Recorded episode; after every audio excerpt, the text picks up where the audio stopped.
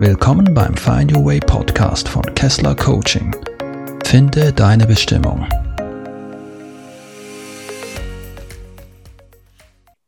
Ja, hallo und Dankeschön, dass du da bist. Wunderschön, dass du da bist. Äh, wir haben heute eine ganz besondere Folge hier im Find Your Way Podcast und zwar ist es wieder ein Interview. Und mein heutiger Interviewgast ist Jan Böttner und wir haben heute das Thema der Lebenskrisen. Jan, herzlich willkommen. Schön, dass du da bist. Hallo, schön dabei sein zu können. Hallo, lieber Philipp. Einen wunderschönen Tag allen, die jetzt gerade dabei sind zuzuschauen. Ja. Schön, dass ihr dabei seid. Dankeschön, Jan. Ich würde gerne dich den Zuhörern und den Zuschauern vorstellen, dass sie ein bisschen einen Eindruck bekommen, äh, wer da im Interview ist. Und ich habe mir da ein bisschen Details dazu gesammelt, ja. Ähm, und du kannst dann am Schluss auch noch ergänzen, wenn du möchtest. Äh, du bist, äh, du bist äh, Coach, du bist Marketer, du bist Autor und Speaker. Vier Professionen oder Tätigkeiten kann man sagen, sehr vielseitig, ja. Mhm. Du bist 39 Jahre alt, also wenn ich richtig gerechnet habe, Baujahr 1981. Korrekt. Korrekt, genau. Und du kommst aus Remscheid, das ist in der Nähe von Düsseldorf, ja. Mhm. Genau. Und dann hast du mit 19 Jahren hast du die Ausbildung gemacht zum Außenhandelskaufmann, zum äh, Großkaufmann. Und du hast dich dann aber auch in dieser Arbeitwelt, hast du gemerkt, da findest du dich nicht so richtig zurecht, ja. Mhm. Ähm, also hast Schwierigkeiten gehabt, da Fuß zu fassen und bist dann auch mit der Zeit ein bisschen auf die falsche Bahn geraten, kann man sagen, ja. Absolut, ja. Das kann man so sagen. genau. Ich, ich komme gleich noch drauf, ja. Also das heißt, du hast, du hattest bereits im Alter von 14 Jahren hattest du die erst, den ersten Kontakt gehabt, äh, warst du in Kontakt gekommen mit Drogen, ja, bereits. In diesem Teenageralter bereits. Mhm. Und ähm, hast dann im Alter von 22 Jahren warst du schon ein bisschen zu einem, kann man sagen, zum Kleinkriminellen geworden. Also hast äh, äh, mit, äh, mit Haschisch gehandelt. Das kann man Und so sagen, ja. Warst, warst in diesem Bereich auch doch eine große Nummer in deiner Region, wenn ich das richtig gesehen habe. Mhm. Wurde es dann aber doch ein paar Mal auch erwischt mhm. Von der Polizei. Ähm, und in dieser Phase äh, war es auch so, dass du viele Freunde oder einige Freunde verloren hast durch, ähm, durch Drogen, durch Überdosis, durch Selbstmord. Also das war sicher eine sehr schwere Zeit und bist dann auch wirklich richtig in eine Depression ähm, ja, hineingekommen, ja, so ein depressives Loch gestürzt, kann man sagen, ja. Absolut, ja. Ja. Mhm. Und du schreibst, dass die, die Wende für dich, die kam am Silvester 2013, als du deinen zukünftigen Mentor kennengelernt hast. Und darüber möchte ich dann auch gerne noch sprechen mit dir. Du bist inzwischen selber auch Coach, du lernst auch von Coaches ähm, und ja, du hilfst jetzt selbst anderen Menschen. Also du hast wieder aus diesem Loch herausgefunden und reicht es anderen Menschen die Hand, um ihnen zu helfen, um sie zu unterstützen. Das ist natürlich eine fulminante Wende, ja. Ja, ja. Mhm. Und da sind wir natürlich auch gespannt zu hören, wie du das überhaupt zustande gebracht hast. Du bist Gründer von Jan for Life, die Website janforlife.de, das ist deine Webseite.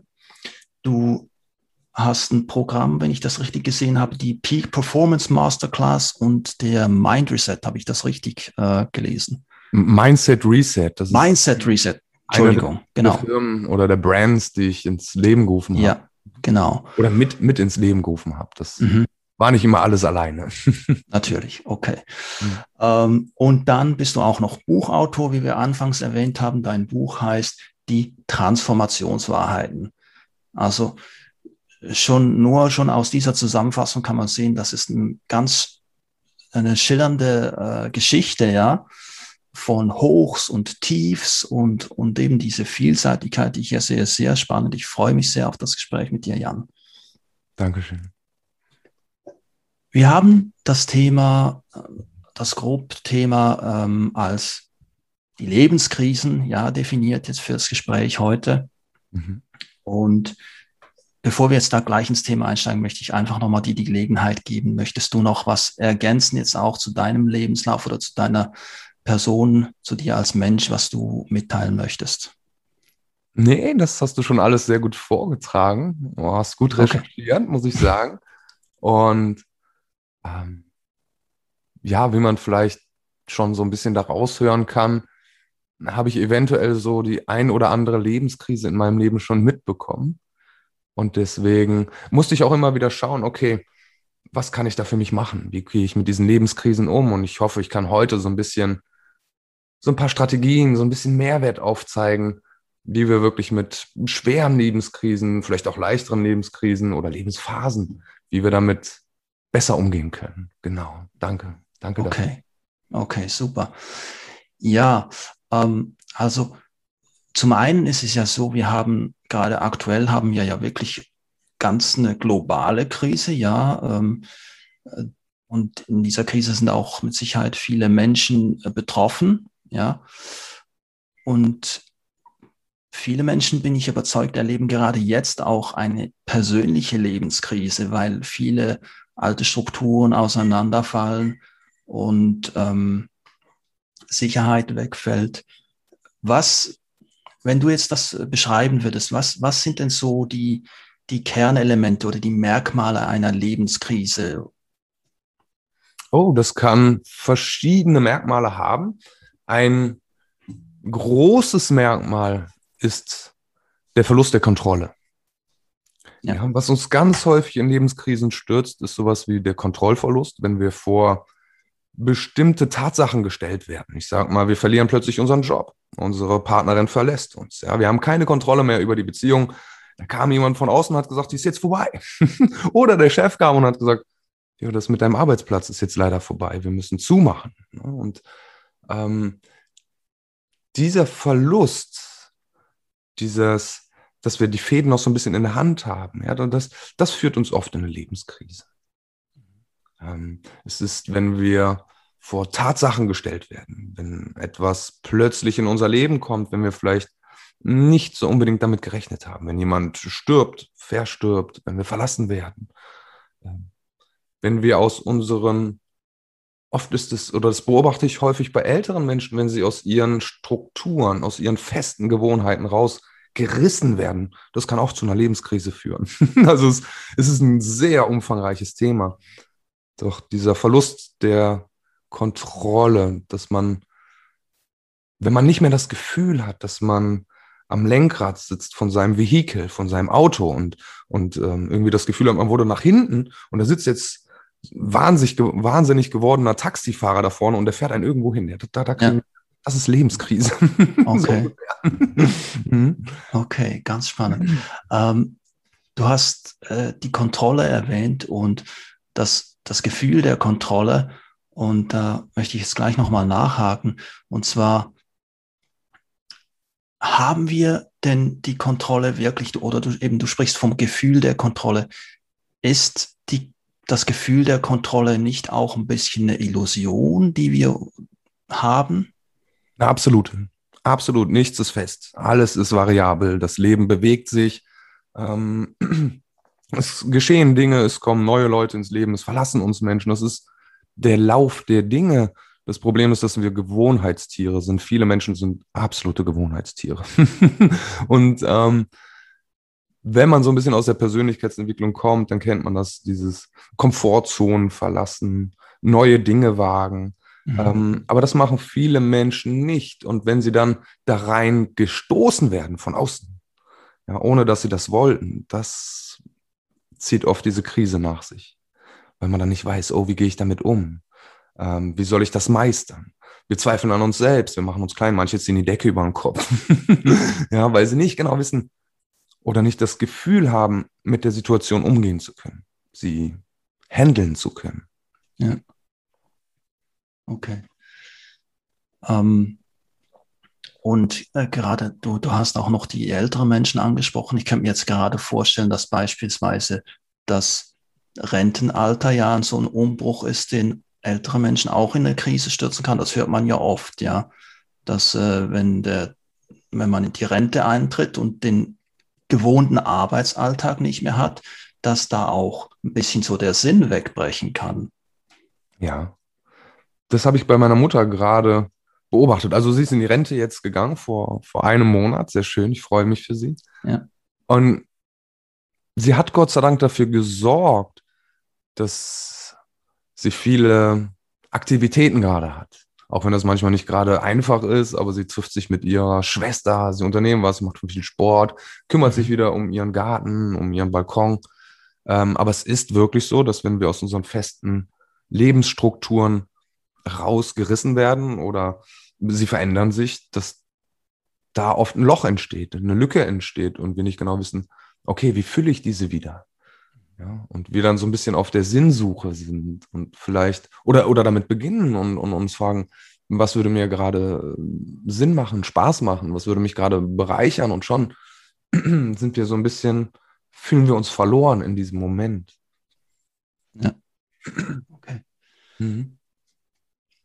Ähm, wenn wir jetzt mal vielleicht noch ein bisschen genauer hinschauen wollen, ähm, wir haben ja eben, wir haben Lebenskrisen, es, man spricht auch von, von Schicksalsschlägen. Ist das das Gleiche oder wie siehst du das?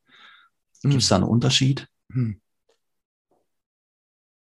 Wenn ich darüber nachdenke, denke ich, ein, ein Schicksalsschlag, das ist etwas, was ein urplötzlich treffen kann. Wie so ein, äh, wie so ein Schlag, ein Treffer, ja. Mhm. wie so ein Schlag ins Gesicht. Ganz plötzlich ja. steht man vor etwas, was geschehen ist und, und dieser Schicksalsschlag, das ist oft, wenn jemand aus der Familie stirbt zum Beispiel. Und, ähm, ich denke, eine Lebenskrise kann etwas sein, was auch ein Prozess ist. Ja, ein Prozess der Abnabelung, ein Prozess des Vereinsamens, ein Prozess ähm, der Drogensucht zum Beispiel, dass man tiefer in einen Sumpf reingerät. Ein Schicksalsschlag ist etwas, was urplötzlich eintreffen kann, mhm. wo man vielleicht nicht richtig mit gerechnet hat. Mhm. Okay. Ähm, und wenn wir jetzt beim Thema Lebenskrise sind, ich meine, du hast ja durchaus ähm, praktische Erfahrung damit, ja. Ähm, kannst, kannst du mal erzählen, wie, du, du warst wirklich in einem Loch drin mit, mit äh, Drogen, mit Drogenhandel, mit Depression. Ähm, wenn du magst, wie, wie ist das zustande gekommen oder vor allem auch, wie bist du da wieder herausgekommen? Magst du das mal ein bisschen schildern? Okay, ja klar, gerne. Wie bin ich da reingeraten? Also das war ein wirklich längerer Prozess, ein längerer Prozess. Der begann bei mir so ein bisschen in der Pubertät, vor der Pubertät, Schulzeit es hat viel mit Mobbing zu tun. Also ich war früher sehr, sehr dick in der Schule. Mein Spitzname war Hamsterbacke, Rumbakugel. Also ich weiß genau, wie sich Kinder fühlen, die gemobbt werden. Mhm. Und es gab eine Möglichkeit. Es gab die Möglichkeit, sich oft in, in, zwei Lager zu bewegen. Und das eine Lager waren die Coolen. Ich mache extra so Anführungszeichen cool, weil die waren auch eigentlich mehr oder weniger, haben die sich dort hingerettet und versucht irgendwie den Coolen raushängen zu lassen. Ob die jetzt wirklich cool waren mit Sprayen, Schule schwänzen, ähm, abziehen, ähm, ähm, ähm, eigentlich ja ein schlechtes Vorbild zu sein. Ähm, ob das wirklich cool ist, ist, ist dahingestellt. Auf jeden Fall konnte ich entweder mich so ein bisschen auf die Seite der Gemobbten stellen, der Opfer oder der Täter. Und, ähm, und die Täter, das waren so ein bisschen die, die am Kiffen waren, die die Schule geschwänzt haben, also die halt auch viel Unsinn gemacht haben. Und ich bin dann auf die Seite der Täter hinüber. Ähm, habe auch angefangen, das, was ich bekommen habe, also dieses Mobbing, ich habe selber angefangen, andere zu mobben. Ja? Ähm, was im Nachhinein betrachtet mir auch sehr, sehr leid tut. Ähm, auf jeden Fall ging es dann so los in der Schulzeit, dass ich dann mit angefangen habe zu kiffen, mit die Schule zu schwänzen. Ähm, wir liefen mit so Gangsterhosen rum, also so breite Hosen und, und, und irgendwann mit Gasknarren und irgendwann haben wir uns immer mehr bewaffnet und sind immer mehr in die Gangsters Paradise Welt gerutscht. Warum Gangsters Paradise? Ähm, das war ein Kinofilm, der zu dieser Zeit rauskam, der uns sehr beeindruckt hat. Ähm, mit Coolio und so weiter und so fort. Das war plötzlich so unsere Welt, ja. Cypress Hill, Coolio, Wu-Tang Clan. Äh, das sind jetzt bestimmte Namen von, von Bands aus dieser Zeit, aber das hat uns irgendwie gecatcht. Und immer mehr bin ich da reingeraten. Irgendwann hat man ein bisschen Gras auf der, in der Hosentasche gehabt und anfangs hatte man vielleicht noch ein bisschen Angst und Respekt davor, was kann damit passieren. Ähm, viele Jahre später sah das dann ganz anders aus. Also, dass man dann schon auch mal ein Kilo irgendwo gebunkert hatte und, und, und ähm, angefangen hat, das selber zu handeln. Ich muss dazu sagen, ich habe jetzt nie gedacht, ich mache jetzt so ein Riesengeschäft darauf raus. Ich war einfach schon so tief in diesen Kreisen drin. Ja, ich kannte ganz, ganz viele Menschen, die gekifft haben und, und, und Drogen genommen haben. Und es wurde immer mehr, diese Kreise, diese Partykreise. Und irgendwann war ich einfach der Geschäftsmann, der gesagt hat, warum verteile ich das nicht in unserer Gruppe, in unserer, ich nenne es einfach jetzt mal Drogen-Community. Und ähm, so bin ich noch tiefer da reingerutscht. Rausgekommen bin ich dann, als ich selber ganz, ganz unten war. Ich war dann an dem Zeitpunkt schon auf anderen Drogen, also so Partydrogen, Ecstasy, Speed, Kokain. Ähm, und ich denke, das war anfangs wirklich nur eine Flucht. Flucht vor dem Mobbing, eine Flucht vor der Welt, vor seinen eigenen Gedanken. Ähm, in keinem leichten Umfeld groß geworden. Und rausgekommen bin ich später wirklich durch jemanden, der das erkannt hat, der mich auch erkannt hat und gesagt hat, ähm, so geht es mit dir nicht weiter. Und ähm, lass dich mal ein bisschen häufiger bei mir blicken. Ja, lass uns uns mal kennenlernen. Das war so ein, echt ein sehr cooler Typ, den ich auf einer Silvesterparty kennengelernt habe. Wir haben gemerkt, wow, wir sind Nachbarn, also es war in einer anderen Stadt. Aber haben dann so mal gefragt, hey, wo kommst du eigentlich her? Und haben festgestellt, oh, wir wohnen nur drei Minuten auseinander. Und so wurde das, es war wie geführt. Also ich, ich habe auch Worte wie Zufall und Glück, glückliche Umstände aus meinem Leben mehr oder weniger verbannt, weil es war wie geführt. Und er wurde dann zu einem meiner Mentoren und hat mich so ein bisschen am Schlewittchen da rausgerissen und rausgezogen, wo ich worüber ich auch sehr, sehr dankbar bin. Ja. Danke vielmals fürs Teilen, das war sehr schön. Ähm, was, was war denn entscheidend? Also magst du vielleicht noch ein bisschen mehr über deinen äh, Mentor erzählen? Wie, was, was war das Entscheidende? Ähm, wie er dich aus dieser Situation heraus befreien konnte oder wie er dich dazu bewegen konnte, aus der Situation herauszukommen. Huh, das ist, das ist groß, das ist eine große Frage, Philipp, das ist eine mhm. große Frage. Ähm, es, gibt, es gab diese eine Situation, ich schilder sie und ich erzähle das einfach mal kurz. Ähm, ich habe ihn besucht und wir haben gesagt, wir werden heute Abend zusammen so ein bisschen was kochen. Mhm. Selbst da hat er mir schon geholfen, weil ich hatte keine Routinen, keine Essroutinen mehr, keine Essgewohnheiten mehr durch diesen Konsum des Speeds, des Amphetamins. Das war, ich war sehr, sehr abgemagert, sehr dünn und mhm. ähm, also hat er da auch schon angefangen, Routinen in meinem Leben zu installieren, indem wir, ich war jeden Tag dort und jeden Tag auch Abendessen zusammen gemacht haben. Und an dem einen Abend, am ersten Abend, sagte er, ich habe so eine kleine Routine, ich habe eine Gewohnheit, ich gucke mir immer dabei ein Video an, wenn ich Abend esse. Und dann habe ich gesagt, okay, cool. Und dann machte er dieses Video an und es war High Performance Coaching, muss ich ehrlich sagen. Es war ein ähm, Videokurs von Brandon Bouchard aus Amerika. Das ist ein sehr erfolgreicher Trainer dort. Und mich hat das irgendwie gecatcht. Ich habe dieses Video gesehen, ich habe dabei zugeschaut und ich dachte, wow, das sind meine Themen. ja, also er hat mich das erste Mal in Kontakt mit diesem Thema Persönlichkeitsentwicklung gebracht. Ich habe angefangen, jedes Video von Brandon, jeden Kurs mir zu holen, jedes Buch. Ich habe angefangen, Englisch zu lernen, wie verrückt, damit ich dieses Wissen verstehe. Ich habe noch nicht mal gewusst, dass es deutsche Coaches gibt. Ich habe nur, ich kannte nur den einen. also habe ich wie verrückt alles gelernt. um äh, dieses Wissen aufzusaugen. Er war aber da und hat mir geholfen, dass ich das auch anwende. Ein ganz großer Punkt. Es bringt ja nicht viel zu wissen und das nicht umzusetzen. Er hat mich auch ins Umsetzen gebracht. Und jetzt kommt ein ganz großer Punkt. Er hat mich mit diesem Thema der Achtsamkeit in, in Kontakt gebracht. Das heißt, nicht nur mit Brandon Bouchard, später war dann auch noch Eckhart Tolle da. Ja? ja, die Kraft der Gegenwart. Und ich hatte dieses Buch in der Hand und ich dachte so, oh mein Gott, ich bin so oft geflüchtet mit diesen Drogen. Ich bin geflüchtet ins Ausland. Ich war in Australien. Ich habe fast alle Länder dieser Welt gesehen. Ich wollte immer da bleiben. Ich wollte immer flüchten. Aber ich habe immer mein Päckchen mitgenommen und das war mein Verstand. Mhm. Dieser große, brüllende, verselbstständigte Verstand, der mir gesagt hat, das Leben ist schlecht, mein Leben ist schlecht, die Welt ist schlecht, alles ist grausam. Ja, das, was wir immer auch wieder aufsaugen über die Nachrichten, das hat natürlich in mir gewirkt und durch die Zeiten des Konsums habe ich sozusagen die Tore aufgemacht für alle Informationen. Ich habe sie nicht mehr bewertet, nicht mehr gesagt, das stimmt oder das ist. Die Tore waren auf und es ist sehr viel in mich hineingeflossen in diesen vielen Jahren des Konsums. Das heißt, da waren ganz viele negative Glaubenssätze, Glaubensmuster, Weltvorstellungen. Und dieser riesen krasse Verstand, der die ganze Zeit am Rumplappern war, ja, die ganze Zeit.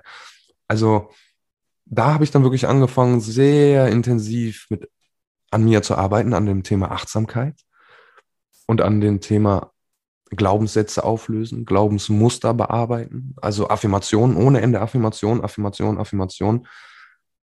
Und Gesundheit. Das Thema Gesundheit hat er sehr in mein Leben gebracht, weil er hatte selber studiert und zwar ist er Arzt, ein Doktor und hatte sehr viel Ahnung, wie wir unseren Körper reinigen können, entgiften können. Und das war natürlich erstens eine sehr intensive Zeit, also aus fast 19 Jahre Drogensucht zu entgiften mit chemischen Drogen. Wow, da bin ich noch mal tiefer in so einen Keller gefallen, psychisch. Aber er hat mich immer wieder aufgefangen und das ging knapp acht Jahre. Ne? Acht Jahre fast jeden Tag, wo ich da war. Acht Jahre. Mhm. Ja, das geht nicht von heute auf morgen. Nein, das war eine intensive Arbeit an mhm. mir, meinem Körper, meiner Psyche. Ich habe verschiedene Baustellen, bin ich gleichzeitig teilweise angegangen, den Schmerzkörper aufzulösen. Oh, das waren riesen, riesen Themen, die anstrengend und schmerzhaft waren. Und ja, ich bin dieser Person sehr dankbar. Und das hat diesen Switch auch bei mir gemacht. Ich habe gesehen, eine Person hat mich gerettet, mein Leben gerettet. Das hat es wesentlich schöner gemacht. Ich bin clean geworden, ich bin gesund geworden. Ähm, ich habe immer noch Auswirkungen aus dieser Zeit, womit denen ich körperlich immer noch so ein bisschen zu tun habe. Also ich bin immer noch dran am Arbeiten, auch besonders an der Entgiftung. Aber ich habe da durch diese eine Person gelernt, ich kann das auch. Ja, ich kann Menschenleben verändern. Vor allem mit dem Wissen, das ich in den letzten acht Jahren aufgesaugt habe von einem Mentor, der schon seit 20 Jahren dabei ist. Oh, habe ich eine Riesenwelt an, an, an Wissensinhalt in mir gehabt plötzlich. Angewandtes Wissen. Ich bin ja selber da rausgekommen und ich dachte, mein Gott, mit den Fähigkeiten kann ich jetzt anderen was Gutes tun. Und, und habe sofort angefangen. Ich bin hier in Deutschland gibt es die Diakonie. Ich habe dort angefangen, äh, mich selber in der Suchtberatung zu melden, mir dort Unterstützung zu holen, aber auch später dort tätig zu werden, vor Jugendlichen zu sprechen und ihnen zu zeigen, was passiert mit einem, wenn man da tiefer reinrutscht, wenn man da nicht mehr rauskommt. Ja, das waren Jugendliche, die das erste Mal mit dem Gesetz so einen Konflikt geraten sind, wo die Polizei gesagt hat, du, du, du, und jetzt musst du da zur Diakonie und zehn Stunden da sitzen mit einem Drogenberater und mal anhören, wo das hinführen kann. Ja, ich wurde dann regelmäßig dort eingeladen und habe da angefangen zu merken, ich habe eine Stimme. Ja, ich das my, my, my voice ist, ähm, kann, kann anderen helfen. Also fing das so ein bisschen an, dass ich Lust hatte, vor anderen Leuten zu sprechen. Ja, das fing da an in dieser Diakonie, erst vor acht Jugendlichen, dann vor zehn, dann vor zwölf. Dann habe ich mein erstes Seminar gegeben mit der Diakonie zusammen. Da waren 60, 70 Leute und dann ging das weiter, dass ich dann Bühnen besucht habe. Immer wieder mit solchen Messages, dass wir unser Leben verändern können, dass wir das nochmal alles in den Griff bekommen können.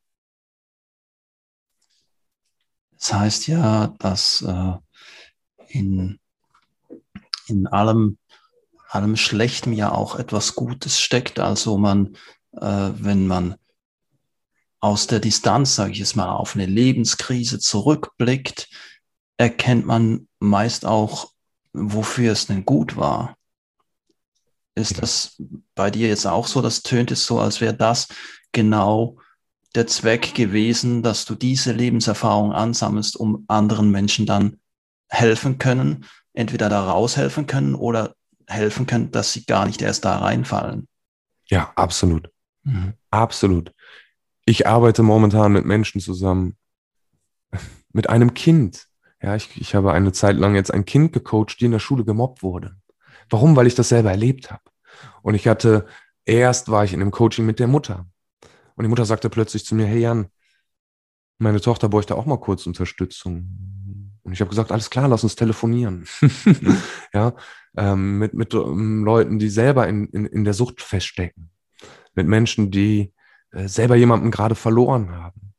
Und natürlich kann ich das jetzt gerade sehr gut leisten und machen, weil ich da selber durchgegangen bin. Und du sagtest, das hast du schön gesagt, Philipp, wenn man diese Distanz etwas hat, um da nochmal drauf zu schauen, dann sieht man meistens das Geschenk in dieser Sache. Und was ich jetzt sage, ist vielleicht hart, weil Leute kommen dann manchmal zu mir und sagen, hey Jan, hm, bei mir ist jemand aus der Familie gestorben. Ich sehe das Geschenk nicht. Das ist kein Geschenk, Jan, was soll ich denn Positives daran sehen? Ich habe diese Person geliebt. Ich selber habe das erlebt. Mein Vater ist gestorben vor zwei Jahren. Das war eine ganz, ganz schlimme Zeit. Und wenn ich heute darauf zurückschaue, bin ich dadurch selbstständiger geworden. Ich bin dadurch, habe ich mir selbst Vertrauen bekommen. Da war immer noch sowas wie so ein Herdenführer, ja. Und, so, und mein Dad war so ein Herdenführer, ja. mit irgendeinem Problem konntest du zu meinem Dad gehen. Aber der war plötzlich nicht mehr da. Ich musste mich mit meinen eigenen Problemen viel intensiver auseinandersetzen. Und ähm, es ist manchmal ganz, ganz schwierig, das zu erkennen, was denn eigentlich vielleicht auch ein kleines oder wo ein kleines Geschenk in dieser, in dieser Sache drinne stecken könnte, aber sie sind immer da. Ja, das ist dieses Zeichen Yin-Yang, ja, dass wir auf der dunklen Seite selbst diesen weißen Punkt finden, diesen kleinen weißen Fleck und auf dieser hellen Seite diesen schwarzen Punkt finden. Also, dass all die schönen und tollen Dinge vielleicht auch etwas Negatives nach sich ziehen können. ja, und all die schrecklichen Dinge vielleicht auch etwas Positives nach sich ziehen können. Mhm. Wow. Da bin okay, ich mega schön. Danke. Ähm, ja, ich denke auch, dass, ähm, dass, ich meine, das Leben, so wie du es jetzt erzählst, ist die beste Schule, ja. Du hast ja gesagt, du hast Schule geschwänzt, aber du hast durch das Leben ja so viel jetzt lernen können. Äh, das ist absolut erstaunlich, ja. Ähm, und was du gesagt hast mit die, die, dieses Beispiel, ja, wenn mein geliebter Mensch verstirbt, ich habe den Eindruck, dass es vielleicht auch die Menschen die sind ja dann wirklich sehr emotional, sehr nahe da dran. Und vielleicht missverstehen sie das wie, ja, das war jetzt gut, dass dieser Mensch gestorben ist. Das ist ja nicht damit gemeint, sondern dass dieser Mensch, den du liebst, gestorben ist, ist natürlich schwer, ja, ist traurig, aber trotzdem kann dieses Ereignis ja auch positive Auswirkungen haben, schlussendlich. So verstehe ich das, ja. Ja, auf die eigene Entwicklung vielleicht, auf das familiäre Zusammenleben, mhm. ja, dass mhm. die Familie vielleicht wieder zusammenkommt durch diesen schweren Zwischenfall. Es kann, ähm, es können daraus Dinge entstehen, die ähm, ja wieder zur Gemeinschaft führen oder wo, wo plötzlich Unterstützung entsteht von jemandem, dem man es nicht erwartet hätte, neue Freundschaften entstehen. Ähm, ich bin mir ziemlich sicher, und ich hoffe, dass die Zuschauer das irgendwie nachvollziehen und verstehen können, dass sie merken so, hey ja, ich habe, wenn ich jetzt so mein Leben, auf mein Leben zurückblicke, ja, da war immer etwas, was ich noch finden konnte, was vielleicht ein klein bisschen Positivität in diese Situation gebracht hat oder wo ich was raus lernen konnte, wo ich dran wachsen konnte. Ja, die, wir haben ja dieses unglaubliche Wachstumspotenzial, was auch wir, wir auch in Krisen erleben, ähm, wo wir zum Beispiel vielleicht auch gucken können, wie standhaft bin ich in meinem Leben? Ja, krache ich jedes Mal zusammen, ziehe die Decke über den Kopf und lass meine Familie vielleicht hängen, der Familienvater? Oder ist er standhaft und sagt sich, hey, ich habe ähm, eine Familie im Nacken. Ja, ich habe Verantwortung, ich trage da Verantwortung. Ja, mein Business ist gerade kaputt gegangen oder ja, mein, meine Mutter ist gerade gestorben. Aber ich muss jetzt vielleicht auch eben noch versuchen, so ein bisschen da zu sein. Mhm. Und da können wir, haben wir sehr großes Wachstumspotenzial in solchen Situationen. Genau, ähm, im Bereich lernen, Verantwortung zu übernehmen. Ich glaube, das ist eine große Lektion, die man aus, aus Lebenskrisen äh, lernen kann, ja. Ja, unglaublich. Hm. Unglaublich. Ich möchte gerne was teilen. Gehen wir auf eine ganz kleine Übung ein. Eine kleine Übung, die jeder mal für sich zu Hause machen kann. Und es machen die wenigsten. Und ich finde, das ist eine so wundervolle Übung. Ich hoffe, wir haben ganz kurz Zeit dafür, lieber Philipp. Natürlich. Einmal gucken, okay, hey, die beste Version von mir selbst. Wer ist die? Wie sieht die aus? Und wie würde sie reagieren? Die beste Version von mir selbst, das ist was, das ist bold, das ist groß. Und viele Menschen, habe ich eben gesagt, machen es nicht. Und ich glaube, das ist der Grund, warum viele Menschen, wie so ein Spielball, ein roter Spielball auf der Oberfläche des Meeres von links nach rechts geworfen werden, so wie die Wellen mhm. gerade kommen. Ja. Mal ist es ruhiger auf der See, dann ist es harmonischer das Leben. Mal wird es richtig rau auf der See, dann wird es turbulent im Leben. Bei vielen Menschen ist es, weil sie nicht beschlossen haben, wie sie sein wollen. Sie haben ihre charakterlichen Eigenschaften nicht genauer definiert. Was meine ich damit? Meine drei Worte. Ja, was sind deine drei Worte? Meine drei Worte sind, ich möchte lebendig sein, selbstbewusst und stark. Das waren zum Beispiel mal meine Worte. Ähm, und ich habe sie extra gewählt, weil ich das in manchen Momenten nicht war. Und wenn wir jetzt hergehen und einmal beschließen und einmal gucken, okay, was sind meine drei Worte? Ja, für jeden kann es was anderes sein. Für jeden kann es, für den einen kann es sein, ich möchte gerne präsenter im Leben sein. Oder auch, ich möchte mehr Selbstvertrauen haben oder selbstbewusster durchs Leben gehen oder energetischer. Und dann mal zu gucken, lebe ich das auch? Bin ich das auch? Auch in diesen schweren Zeiten. Sich immer wieder an seine eigentlichen Werte, die man leben möchte, zurückzuerinnern. Und zu gucken, hey, hm, bekomme ich das gerade hin? Und das ist eine tolle Aufgabe. Ich werde da noch mal ein bisschen drauf eingehen, weil es ist diese beste Version von mir selbst. Ja, diese drei Worte, sie beschreiben die beste Version von uns selbst. Und sich dann zu fragen, würde die beste Version von mir selbst jetzt ausrasten, wenn mhm. ein Konflikt ist mit der Familie? Würde sie das Kind schlagen oder Stubenarrest geben oder richtig ähm, aus der Haut fahren und, und die, einen, einen Kontrollverlust hinnehmen, würde die Person, die die beste Version von sich selbst gerade leben möchte, die Decke über den Kopf ziehen, würde die beste Version von uns selbst ähm, verschwinden, obwohl unser Umfeld uns gleich vielleicht gerade braucht, ja, ja. wenn jemand stirbt. Und dann zu gucken, was sind denn meine eigentlichen Werte, meine drei Worte? Und wenn dann sowas da steht wie selbstbewusst, trete ich gerade selbstbewusst auf, trotz dieser Lebenskrise. Mhm. Lebendig, bin ich gerade trotzdem lebendig im Leben, obwohl ich gerade durch diese schwere Zeit gehe oder lasse ich mich hängen und mache einen auf tot und verziehe mich unter dieser Decke. Und ich bin ganz ehrlich, wenn wir das wichtig machen, wenn wir das groß machen, dass wir unsere Werte leben wollen, nach außen hin, ja, integra leben wollen, dann gehen wir mit solchen Situationen besser um.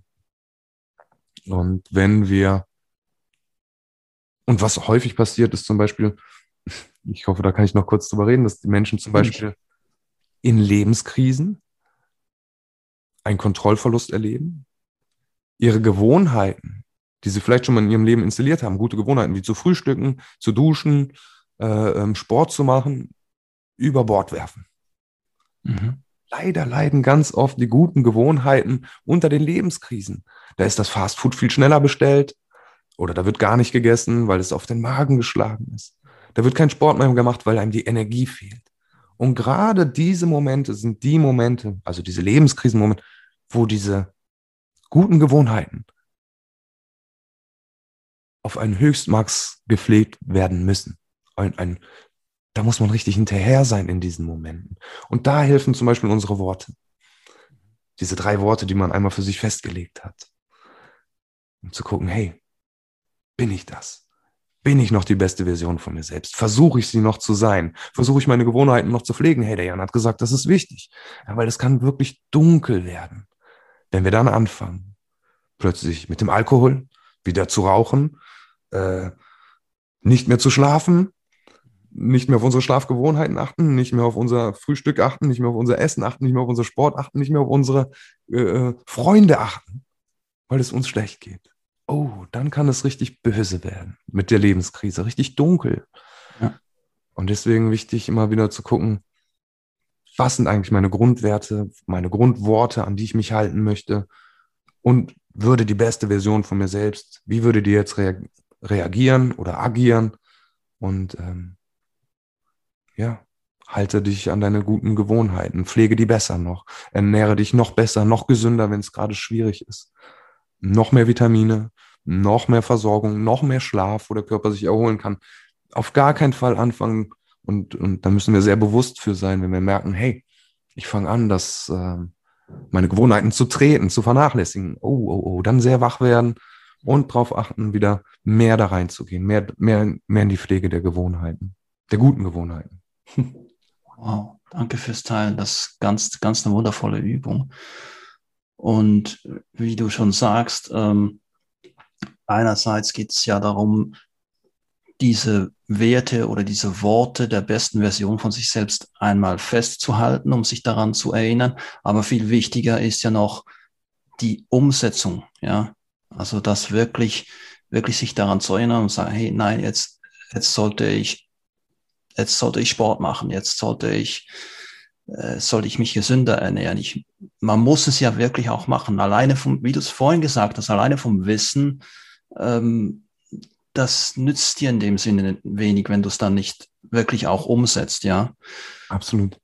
Und ich denke auch, dass das ist vermutlich keine leichte Übung auch für viele Menschen, weil ja in dem, du, du hast äh, diesen Ball angesprochen, ja, der so übers Meer ähm, gespielt wird von den Wellen, ja.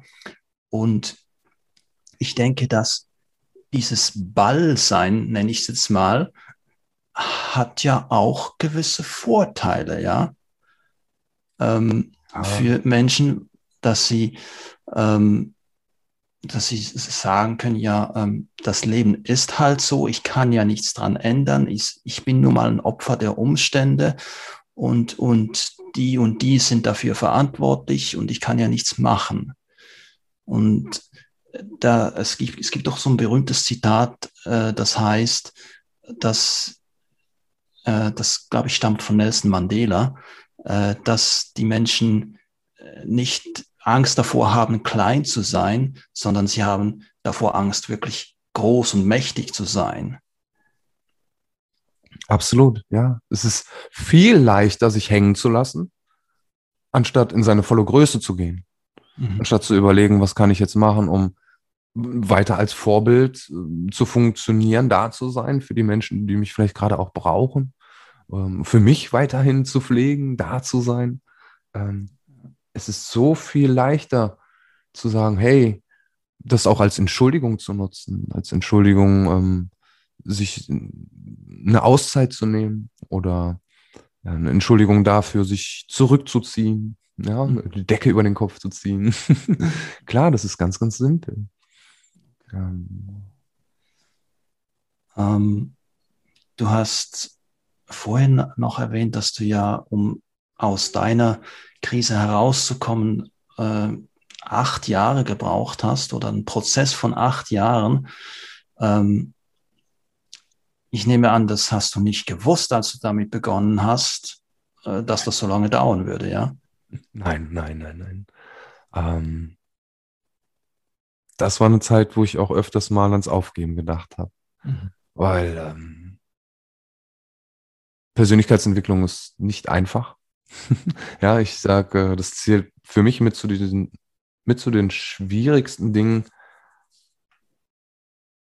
des Lebs. Ja, sich selber immer wieder eine neue Richtung zu geben, sich selber ähm, an sich selber zu arbeiten. Gerade an diesen ganz fest eingebrannten Mustern, die wir vielleicht aus der Jugend, aus der, aus der Vergangenheit mitgenommen haben, aus den die, die Gewohnheiten, die vielleicht schon 20 Jahre aktiv waren, die zu bearbeiten. Ja, den Schmerzkörper, der äh, vielleicht schon so viele Jahre aktiv ist, ähm, gegen den anzugehen oder beziehungsweise mit ihm zu arbeiten, in, in, in Liebe, um ihn auflösen zu können. Wow, das, ich bewundere die Menschen, die das machen. Ich bewundere die sehr.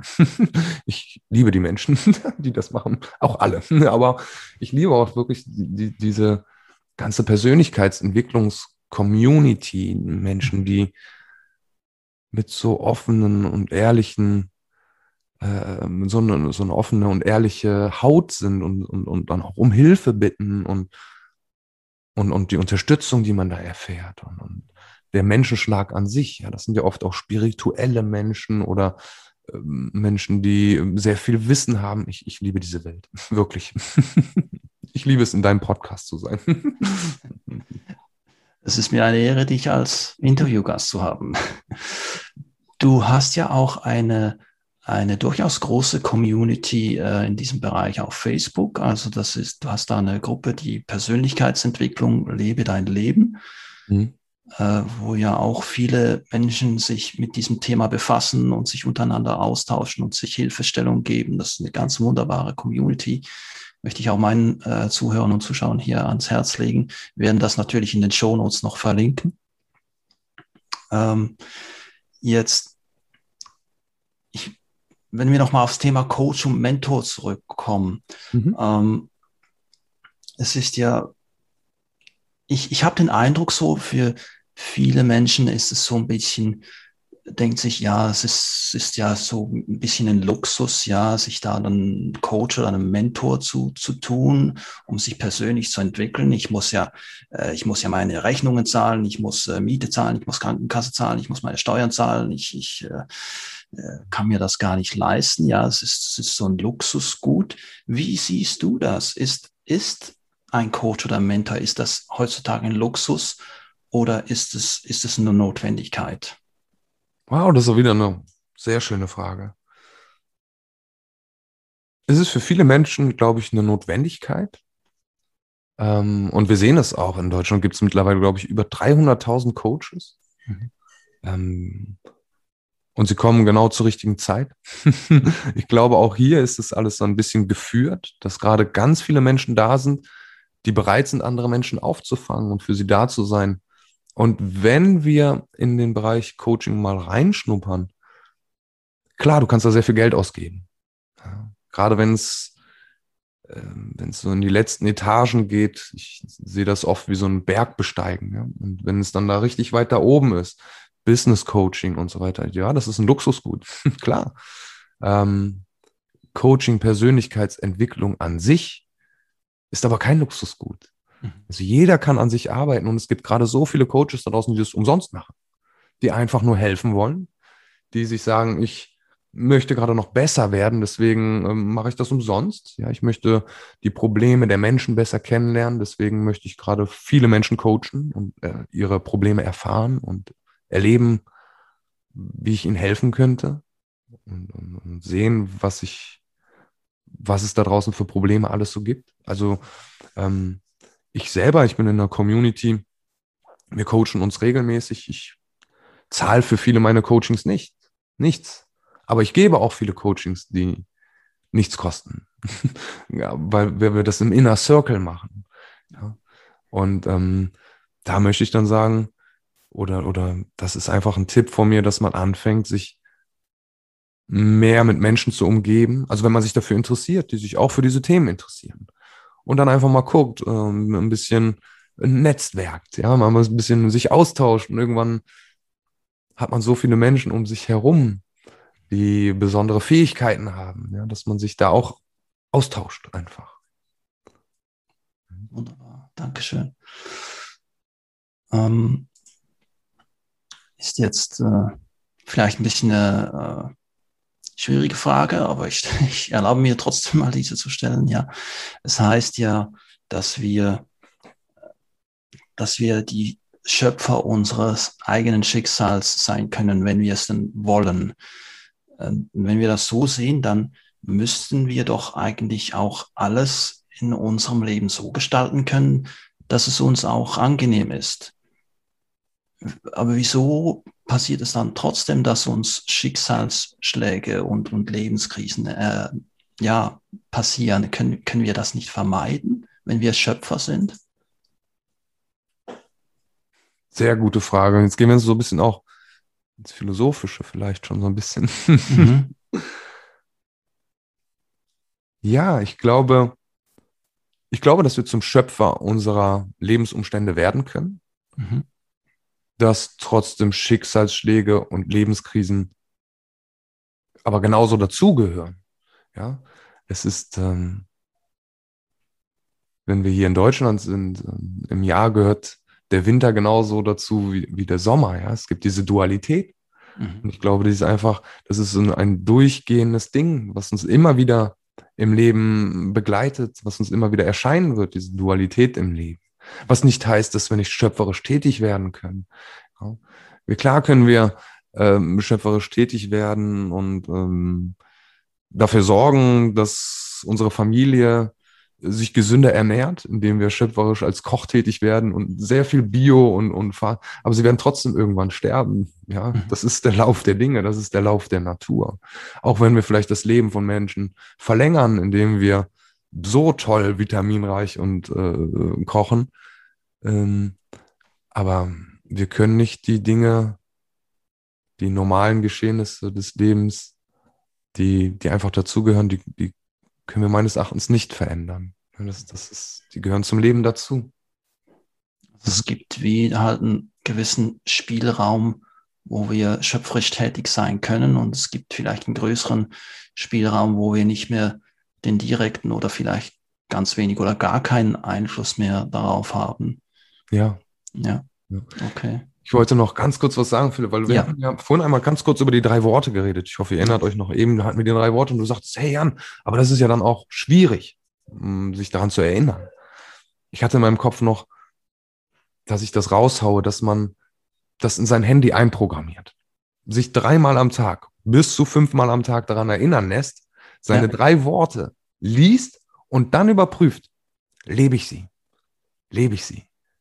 Und das Schöne ist, wir werden dann zu der Person, indem wir uns immer mehr anhalten, in diese, da reinzuschlüpfen, da reinzuspringen. Ja, ich sag mal, wenn das Wort ist selbstbewusst und lebendig und das präsent und wir überprüfen es und wir merken, wir sind nicht präsent, dann werden wir in diesem Moment uns wieder dazu anhalten, präsenter zu sein. Das heißt, wir trainieren unsere Präsenz.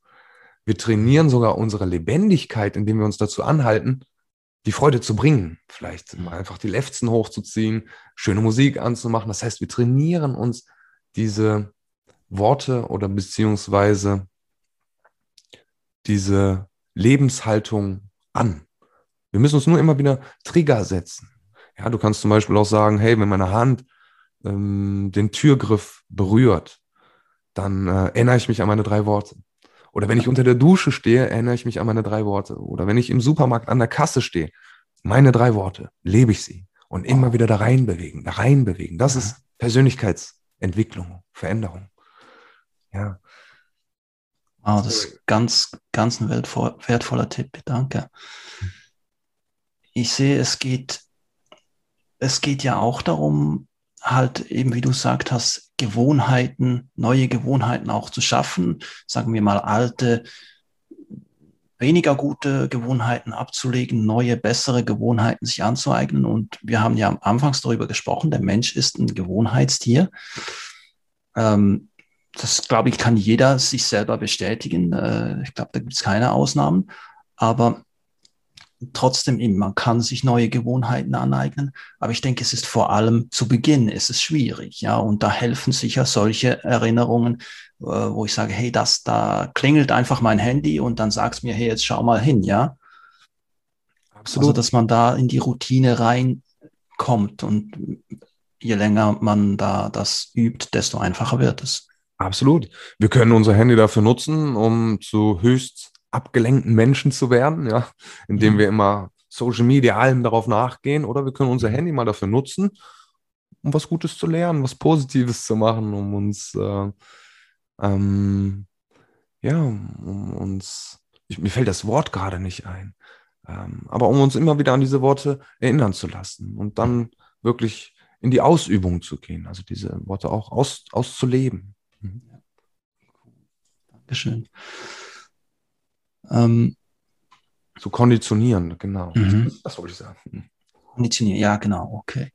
Ja, man, äh, eben, man sagt ja, oder ich habe mal gelesen, dass es bis so doch drei Wochen dauern soll, bis man so eine neue Gewohnheit installiert hat. Ich, ich sage jetzt mal, ich rede jetzt nicht von, äh, ähm, von wirklich tiefen Glaubenssätzen oder, oder Traumata, aber jetzt einfach so eine neue Gewohnheit, äh, sich äh, aneignen kann, durchaus drei Wochen dauern. Das geht nicht von heute auf morgen.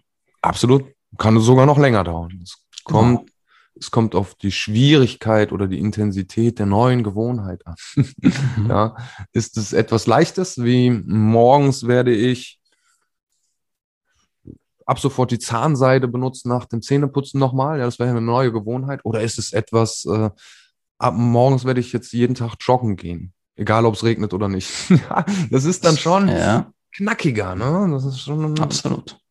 Hm. Okay. Ähm, wir, haben, wir haben vorhin schon ein bisschen äh, in, die, in, die, Richtung philosophisch äh, diskutiert. Ähm, ich möchte da noch ein bisschen äh, weiter gehen und mal deine Ansichten hören.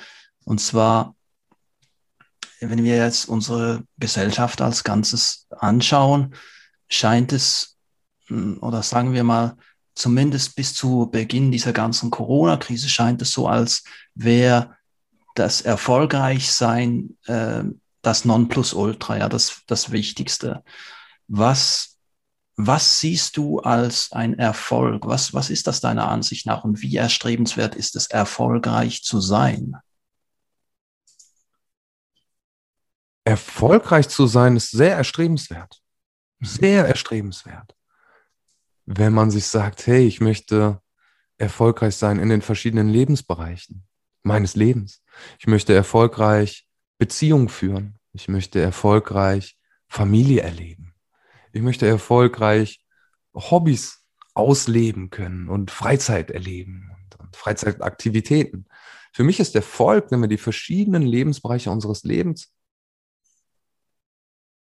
gut hinbekommen, wenn wir sie pflegen, wenn wir daran arbeiten, wenn wir immer gucken, okay, und Finanzen, erfolgreich sein, das ist ein Bereich von vielen. Ich schaue mir immer ungefähr zehn an, zehn, zehn verschiedene Lebensbereiche von mir. Und klar ist äh, Finanzen, das ist auch etwas Gutes, etwas Schönes, mit dem man was unternehmen kann, wo man andere Leute mit unterstützen kann, wo man seine Hobbys mit finanzieren kann und, und, und, und ähm, vielleicht auch was abgibt, um andere Menschen zu unterstützen, was, was sehr, sehr schön ist. Aber es ist nicht, für viele ist es ja das Hauptding, es ist nicht das Hauptding. Es ist nicht das Hauptding. Geld verdienen ist was, ist was Tolles. Ich kenne Menschen, die haben sehr viel Geld. Und ich kenne Menschen, die haben sehr, sehr wenig Geld oder fast gar kein Geld. Und ich habe erlebt, dass manche der Menschen, die sehr wenig Geld haben, zufriedener und glücklicher sind, als wie die Menschen, die sehr viel Geld haben. Also es hat nichts, Glück und, und Zufriedenheit hat wirklich nichts mit Geld zu tun. ja, ein bisschen was braucht man. Man sollte mhm. sich gesund ernähren können. Man sollte schon das Geld haben, um sich ein paar Biomöhren zu leisten. Und das hat ja auch sehr viel mit also für mich sehr viel mit Lebensqualität zu tun, gesund und äh, ja, gesund und vital zu sein. Vital. Mhm. Ja, da gibt es ja auch spannende Studien dazu, die besagen, dass ein, eben ein gewisses Maß an Geld korreliert noch einigermaßen mit einem, einem, sagen wir mal, einem Glücksgefühl, ja, wie du sagst, dass die ähm, Grundbedürfnisse gedeckt sind und so weiter. Aber ab einem gewissen Level bringt noch mehr Geld nicht noch mehr Glück. Absolut, absolut. Man hat einfach mehr Geld.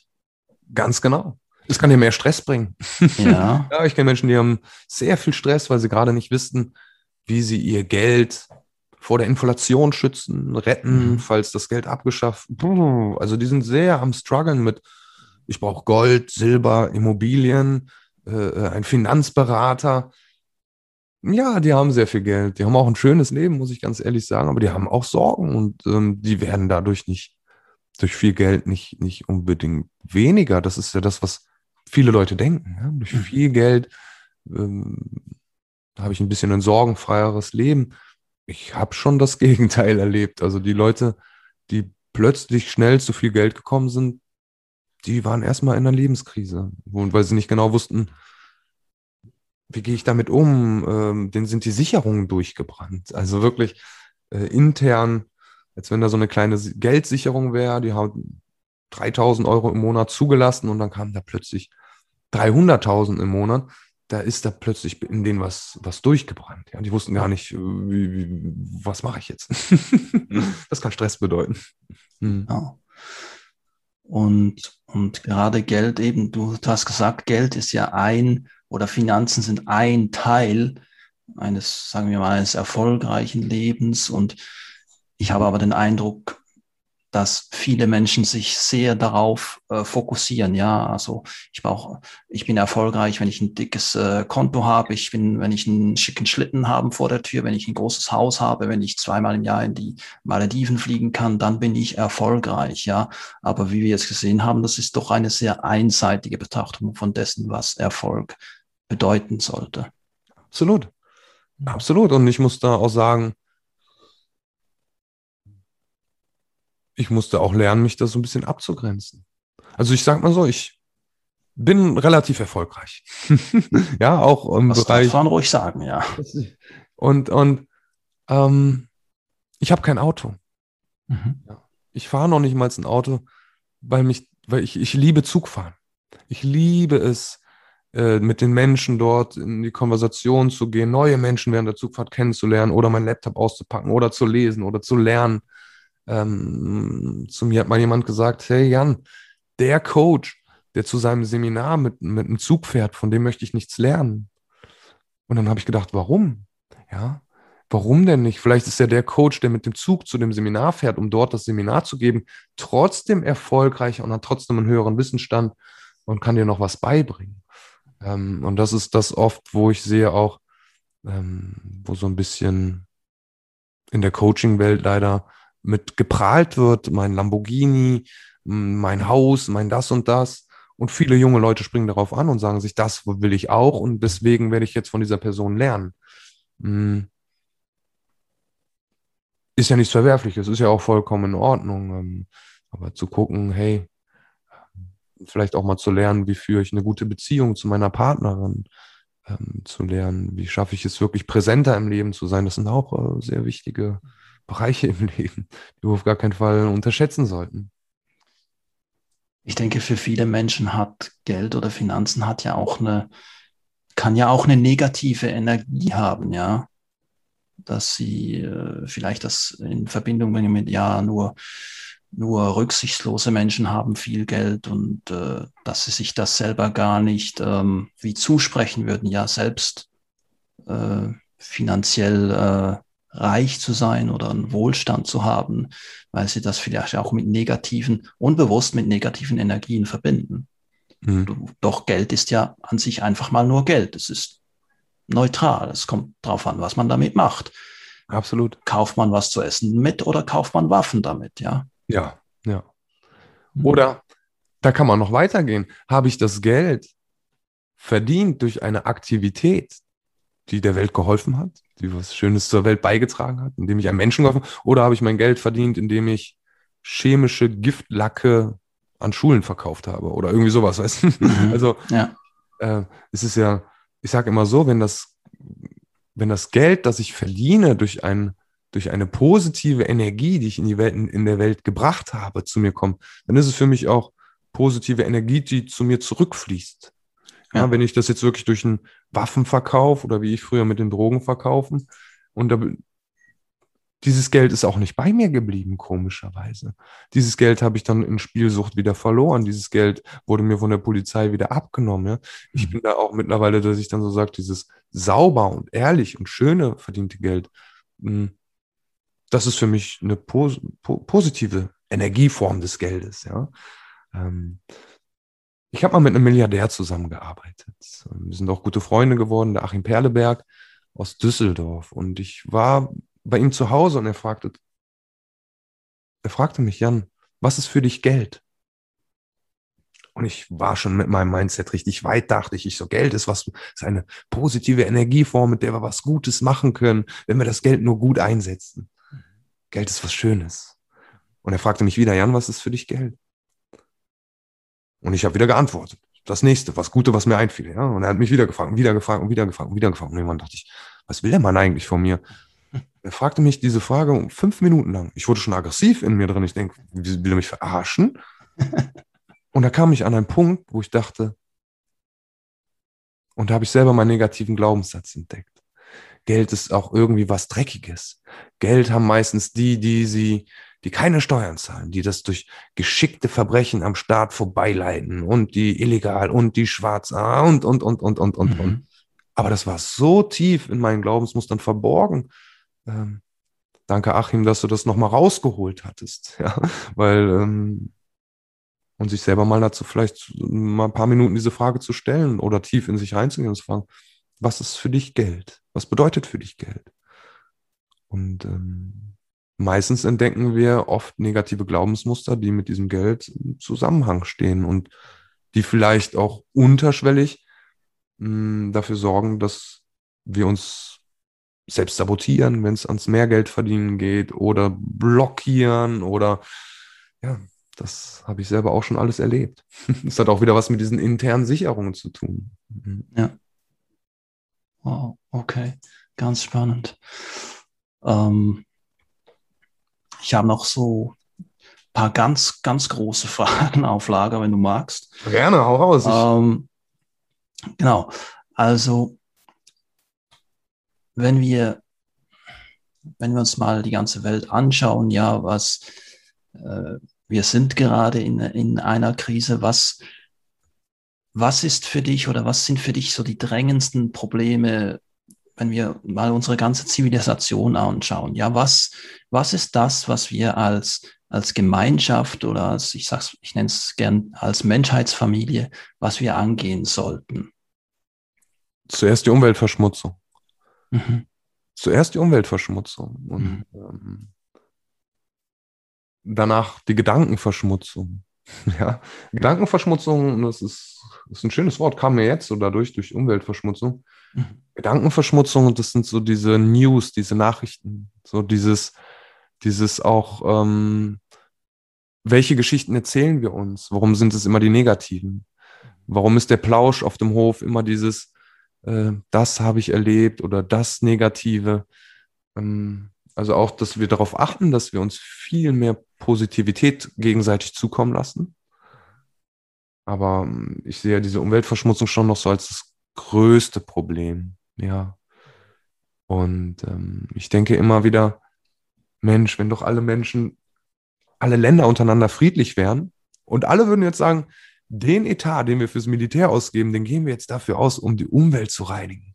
Und dann siehst du keine riesen Kampfflottenschiffe mehr, sondern dann werden die umgebaut zu, zu Reinigungsschiffen, die das Mikroplastik aus dem Meer holen und dann mit der mit, mit, mit den technischen Fähigkeiten, die die da oben haben, ja, also diese, da, sind, da sitzen ja echt schlaue Köpfe in den Entwicklungs, bei der NASA und so weiter und so fort. Wenn die sich mal alle zusammensetzen würden, ja, so Navy, NASA, Marine, der ganzen Welt. Ach du Heiliger, dann wären wir, glaube ich, in einem Jahr durch. Dann wäre alles wieder picobello hier auf der Welt. Das wäre so toll. Das ist so eine Idee von mir. Mhm. Wunderbarer Gedanke, ja.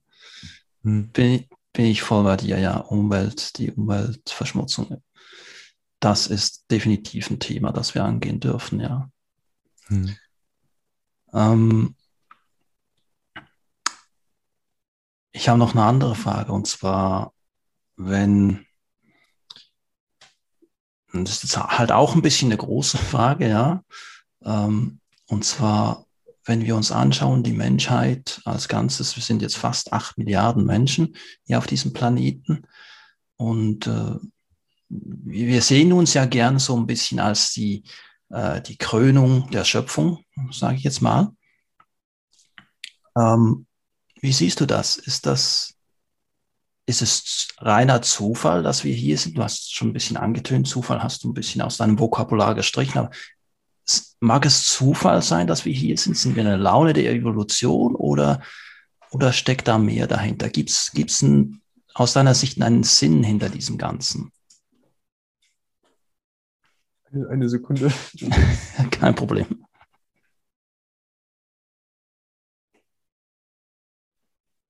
Hörst du mich?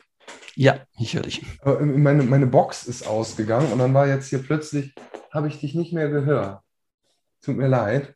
Aber ähm, vielleicht, dass du den letzten ich, Rest noch mal kurz wiederholst. Ich, ich stelle die Frage noch mal, kein Problem.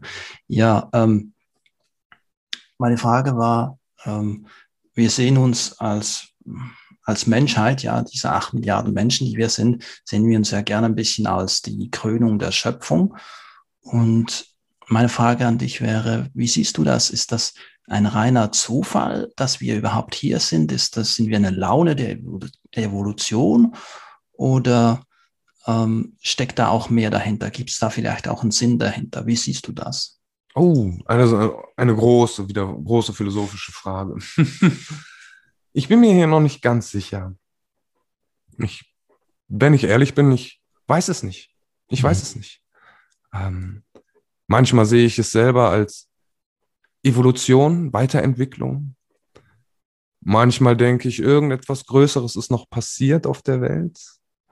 Ähm, und ich kann nicht genau sagen, warum sich gerade die Rasse oder die Spezies Mensch so weiterentwickelt hat. Ähm, wir dürfen nur nicht die anderen Spezien ja, aus, den, aus den Augen verlieren. Ich glaube, klar, dadurch, dass wir diesen Verstand haben, dadurch, dass wir ähm, gut miteinander kommunizieren können, vernetzt sind, Internet und so weiter und so fort, haben wir ein paar bestimmte Vorteile oder sind mh, mm, e, ja eventuell weiter als manche anderen Tiere, sage ich jetzt mal. Aber wenn wir mal oder beziehungsweise wenn ich da mal so tiefer reingeschaut habe, bin ich auch sehr fasziniert von anderen Lebewesen hier auf, mhm. auf der Welt. Wer weiß, ob wir, wie hattest du es genannt eben, dass die Menschen oft denken, wir wären sozusagen die Krönung der die Schöpfung. Krönung, ja. Krönung. Ich weiß nicht, ob wir die Krönung der Schöpfung sind. Ich weiß nicht. Warum, vielleicht ist ja auch der Spatz die Krönung der Schöpfung. ja. Schöner Gedanke. Ja, ich, ich denke ich denk da gerne an die Zeit der Dinosaurier zurück. Die dürften sich ja auch mal als Krönung der Schöpfung gefühlt haben. Und die Welt hat sich weiterentwickelt. Ja. Ja. Ein Fisch, der so elegant durchs Wasser gleitet, ja, wenn der uns wahrscheinlich schwimmen sieht, fühlt er sich wahrscheinlich auch wie die Krönung der Schöpfung. Ein sehr schönes Bild, ja, genau. Okay. Ähm, Jan, zum Abschluss möchte ich dich gerne noch fragen, ähm, gibt es gerade zurzeit äh, Projekte, an denen du arbeitest, äh, die du auch hier vielleicht noch vorstellen möchtest, den mhm. Zuhörern und den Zuschauern, die dir wichtig sind? Mm, ja, also ein Projekt, ein Projekt ist meine Webseite. Das ist irgendwie so ein Dauerprojekt bei mir. Mhm. Wobei es lohnt sich jetzt immer mehr, da mal vorbeizuschauen. Also dieses Buch Transformationswahrheiten ähm, kann man sich dort einfach runterladen, beziehungsweise ähm, da ist ein ganzer Kurs drauf, die Expertenliga. Da habe ich mit acht Experten zusammengearbeitet, verschiedene Themen behandelt, ähm, Themen wie Körperarbeit, Arbeit mit dem inneren Kind zusammen, aber ich hatte einen Naturcoach da drin, ähm, wie wir wieder uns mit der Natur verbinden können. Und der ganze Kurs ist auch umsonst, also der geht 540 Minuten. Oh. Das ist was Großes. Das ist ein Projekt, das können, ja, es läuft immer irgendwie, dass ich da mehr veröffentliche, mehr Content, mehr, mehr mhm. Mehrwert liefere, den man sich einfach anschauen kann. Ähm, das nächste Projekt wird sein, dass jetzt einige Online-Kurse von mir kommen in nächster Zeit. Ähm, da arbeite ich aber noch dran. Okay, da dürfen wir gespannt sein. Wir werden auch deine Webseite natürlich in die Show Notes äh, verlinken. Gut, danke, danke dafür. Ich komme zu meiner Abschlussfrage. Mhm. Und die lautet wie folgt. Es stell dir vor, es kommt ein junger Schüler zu dir, also ein, ein Lernender, ja, mhm. und möchte von dir aus deiner Lebenserfahrung lernen. Was sind so, und, und du, du hast nur ganz kurz Zeit, ja, was sind so die drei wichtigsten Ratschläge oder, oder Empfehlungen, Hinweise, Tipps, die du diesem jungen Menschen auf den Lebensweg mitgeben würdest? Puh. Das ist eine gute Frage. Das ist eine schwierige Frage, ja. Die drei größten Sachen, die ich dem Menschen, einem Lernenden, ich würde sofort über das Thema Achtsamkeit anfangen zu reden. Ja dass er nicht sein Verstand ist, sondern etwas ist, was dahinter liegt. Ja, mhm. also ich habe nur kurz Zeit, hast du gesagt. Also würde ich sagen, Eckart Tolle, die Kraft der Gegenwart, lernen sofort. Achtsamkeit. Ähm, dann, und das haben wir auch schon mal eben angesprochen, ähm, dass wir viel mehr Schöpfer sind, als wie wir vielleicht gerade von uns selber denken gerade auch im Bereich äh, Gefühle. Ja, es gibt ja die Menschen, die sagen, okay, Gefühle sind da, sie zeigen sich, sie haben ihre Daseinsberechtigung.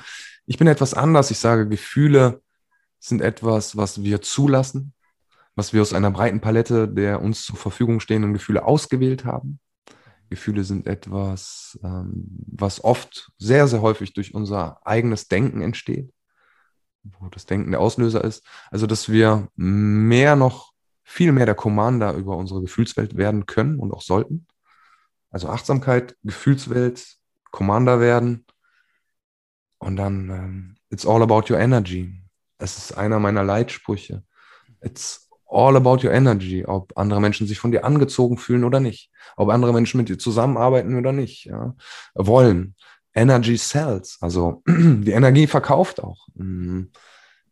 Deine Ausstrahlung, deine Präsenz, viel mehr noch daran zu arbeiten, zu gucken, hey, mit was für einer Ausstrahlung gehe ich gerade in die Welt? Ähm, welche, ähm, wie sieht mich gerade der andere? Und was wird bei ihm dadurch gerade ausgelöst? Ja, dass wir noch viel mehr auch in die verantwortungsvolle Rolle gehen ähm, für die eigene Energie, die wir und, und damit auch die Emotionen, die wir in die Welt tragen. Mhm. Dass wir da mehr viel Verantwortung tragen so ein bisschen das Gesetz der Resonanz. Ja, was ich in die Welt aussende und ausstrahle, das wird mir auch wieder zuteilkommen. Absolut, ja. Und dass wir mhm. alleine durch die Spiegelneuronen jemand anderem den Tag versauen können, wenn mhm. wir entweder böse, aggressiv, vielleicht sogar ähm, traurig anschauen und jemand anderes, ähm, der sehr feinfühlig ist, übernimmt sofort die Emotion des anderen. Ähm, dass wir auch einmal gucken, okay, hey, was sende ich eigentlich für Gefühle oder Emotionen in die Welt? Was äh, arbeite ich daran, um die Higher Emotions der Welt hochzuhalten, also diese höheren, schöneren Emotionen, Liebe, Freude, Harmonie? Oder arbeite ich gerade daran, Verwirrung, Angst, Panik äh, in die Welt zu tragen, indem ich das vielleicht gerade selber lebe, durchlebe, erlebe und weitertrage? Wunderbar. Das war ein phänomenales Schlusswort, lieber Jan. Danke. Ich danke dir ganz herzlich, dass du heute hier warst im Podcast für dieses Interview. Ich bin sicher, das wird vielen Menschen eine Hilfe sein, auch die sich das Interview anschauen. Ähm, es ein bisschen eine Orientierung gibt. Und äh, ich danke dir ganz herzlich für deine Zeit und dass du bei mir warst hier. Sehr, sehr gerne. Hat mir viel Spaß gemacht. Ähm, ein Wort noch. Vergesst nie die Dankbarkeit. Gerade in Lebenskrisen. Seid immer noch dankbar für die Dinge, die ihr habt, für die Familie, für die Menschen, die euch lieben, für das Essen im Kühlschrank. Geht vielmehr noch in die Dankbarkeit. Das kann euch sehr helfen, gerade in den dunklen Momenten. Und danke an dich, lieber Philipp, für die Zeit auch, dass ich hier sein konnte. Ja, schön, dass ihr dabei wart. Dankeschön, lieber Jan. So, damit wären wir am Ende des Interviews. Ich möchte auch den Zuschauern und Zuhörern hier nochmal ganz herzlich danken äh, fürs Zuschauen und Zuhören. Ähm, das Interview ist dann auf YouTube und auf meinem Podcast äh, verfügbar auf verschiedenen Plattformen. Und wie gesagt, die verschiedenen Links äh, zu Jan, zu seiner Webseite und zu seiner äh, Facebook-Community wird auch dann in den Show Notes sein. Also dann vielen Dank für alles und ich wünsche euch einen ganz wundervollen Tag und wir sehen uns bald wieder. Bis zum nächsten Mal. Ich hoffe, das Interview hat dir gefallen und ich hoffe auch, du konntest etwas für dich daraus mitnehmen. Hinterlass mir auch doch gerne deine Kommentare unter dem Video, damit wir uns auch gemeinsam über dieses Thema austauschen können. Oder hinterlass mir gerne auch einen Daumen nach oben, wenn dir das Video gefallen hat. Ich möchte die Gelegenheit nutzen, um nochmal auf mein Coaching-Programm aufmerksam zu machen, der Wegbereiter. Es geht dabei darum, nachhaltige mentale Stabilität zu erlangen und auch eine positive Grundgestimmtheit, es geht darum, um an deinen inneren Konflikten und Blockaden zu arbeiten und diese auch aufzulösen. Und schlussendlich geht es auch darum, Klarheit über deine Berufung und deinen weiteren Karriereweg zu finden. Dieses Coaching-Programm biete ich zum Sonderpreis von 825 Euro an. Der reguläre Preis beträgt 1250 Euro und die Anzahl der Angebote, die ich zu diesem Sonderpreis machen kann, ist begrenzt. Also wenn dich das interessiert, dann melde dich doch bitte heute noch bei mir. Somit danke ich nochmals ganz herzlich für deine Aufmerksamkeit. Ich wünsche dir einen wundervollen Tag, alles Gute und bis zum nächsten Mal.